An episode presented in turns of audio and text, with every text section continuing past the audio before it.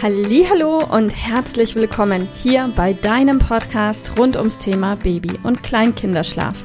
Mit diesem Podcast möchte ich dich und deine Familie dabei unterstützen, Entspannung in eure vielleicht noch angespannte Schlafsituation zu bekommen, sodass Einschlafen und altersentsprechendes Durchschlafen für deine Maus zu einer einfachen und schönen Sache werden kann.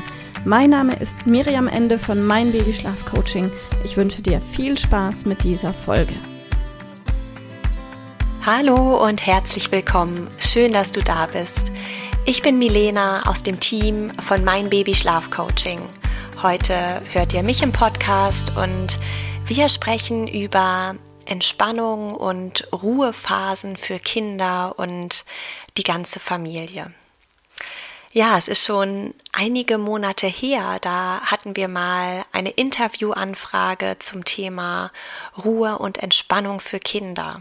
Und heute habe ich irgendwie noch mal daran gedacht und dass das eigentlich auch mal eine Podcast Folge wert ist. Ich weiß nämlich, dass uns ja viele Mamas und Papas mit ganz kleinen Babys folgen, aber eben auch Familien dabei sind, deren Kinder schon etwas älter sind, die vielleicht mehrere Kinder haben oder die vielleicht ganz früh bei uns im Coaching waren und deren Mäuse nun auch schon zwei oder drei Jahre alt sind.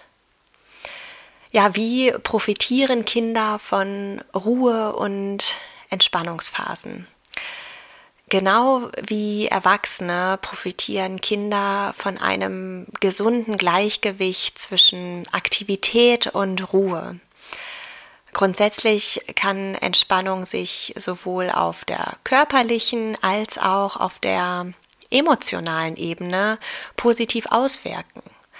Körperliche Anspannung wird in Phasen der Ruhe gelöst, das allgemeine Wohlbefinden gestärkt und die Gefühlswelt durch innere Ruhe in Balance gebracht. Ruhe- und Entspannungsphasen bieten Kindern einen verlässlichen und auch planbaren Rahmen im Tagesablauf. Sie helfen in der Mittagspause neue Energie zu tanken oder sich vor dem Schlafengehen am Abend mit einem ja, wohligen Gefühl vom Tag zu verabschieden. Und die Frage ist nun, wie sich Kinder und Erwachsene in ihrem Bedürfnis nach Entspannung denn unterscheiden. Also entspannen Kinder denn anders als Erwachsene? Wir Erwachsenen haben oft ein, eine klare Vorstellung davon, was für uns Entspannung bedeutet.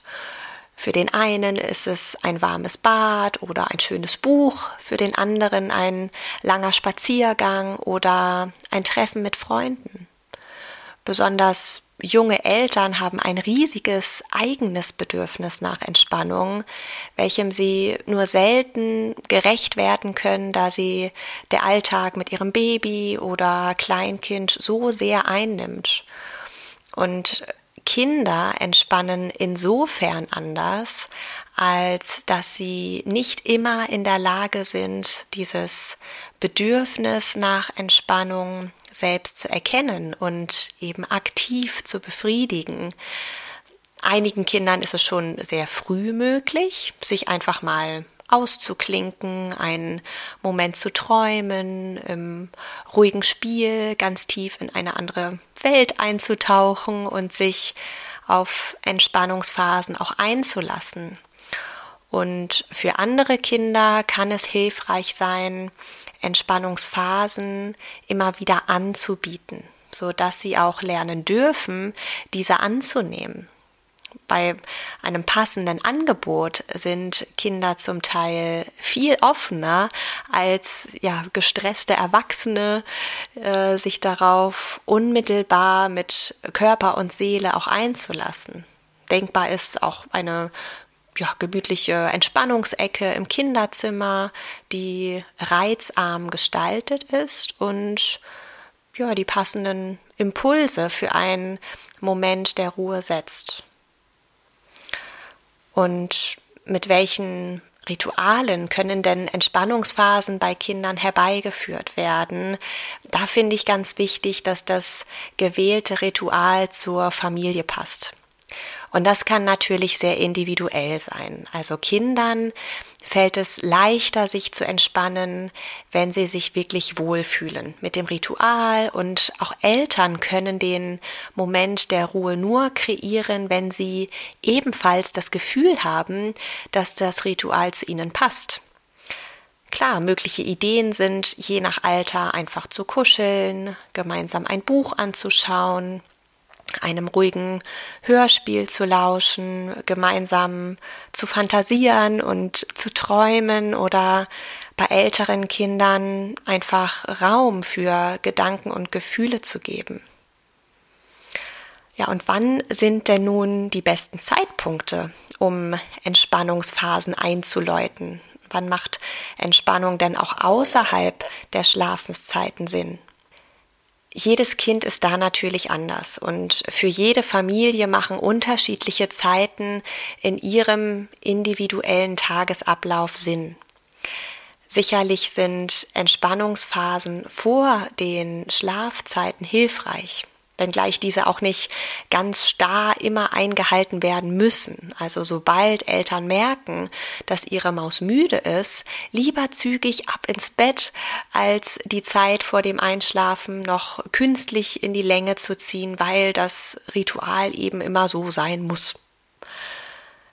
Weitere mögliche Zeitpunkte für Entspannungsphasen sind nach dem ja, gemeinsamen Mittagessen oder nach der Kita, aber genauso auch am Morgen, direkt nach dem Aufwachen als Start in den Tag. Also alles ist da wirklich gut und auch richtig.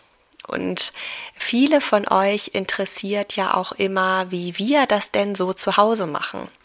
Und bei mir und meinem Sohn, der dieses Jahr sechs wird, hat es sich zum Beispiel total fest etabliert, dass wir am Abend vor dem Schlafengehen noch gemeinsam eine Geschichte lesen.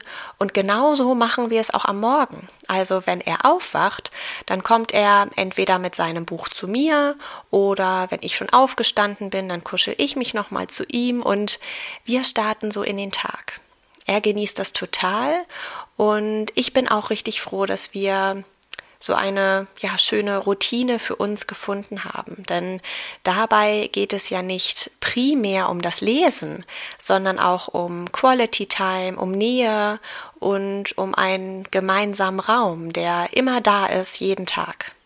Und auch am Wochenende oder manchmal an Nachmittagen, wenn er mich fragt, ob wir etwas lesen können, dann weiß ich ganz genau, jetzt ist Entspannung angesagt, jetzt nehmen wir uns eine Pause.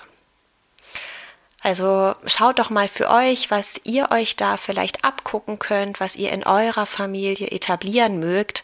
Ähm, ja, da muss man auch manchmal ein bisschen ausprobieren, was passt und einfach mal schauen, was sich für euch gut anfühlt. Denn ja, Schlaf ist ganz, ganz wichtig für uns alle. Ganz egal, ob deine Maus noch ein Baby oder schon ein Kleinkind ist. Aber wichtig ist eben auch eine gesunde Balance zwischen Aktivität und Ruhe im Alltag. Alles Liebe von mir, deine Milena. Liebe Mama, ich hoffe, dass dir diese Folge gefallen hat, dass sie ein Problem von dir gelöst hat, dass dir auch weiterhilft. Falls ja, freue ich mich, wenn du uns auch auf Facebook und Instagram besuchst. Dort teilen wir täglich wertvolle Tipps rund ums Thema Babyschlaf mit dir, die dir dabei helfen sollen, mehr Schlaf und vor allem auch mehr Lebensqualität für dich und deine ganze Familie zu bekommen. Die Links dazu findest du in den Show Notes und solltest du dich vielleicht auch beruflich verändern wollen, weil du dich schon seit längerem fragst, ob das, was du im Moment machst, wirklich alles gewesen sein soll, dann kannst du dich gerne um einen Ausbildungsplatz zum Schlafcoach bei mir bewerben. So oder so. Die Links findest du in den Show Notes. Kontaktiere uns. Wir rufen dich an für ein kostenloses Infogespräch. Ich freue mich auf dich. Deine Miriam. Tschüss.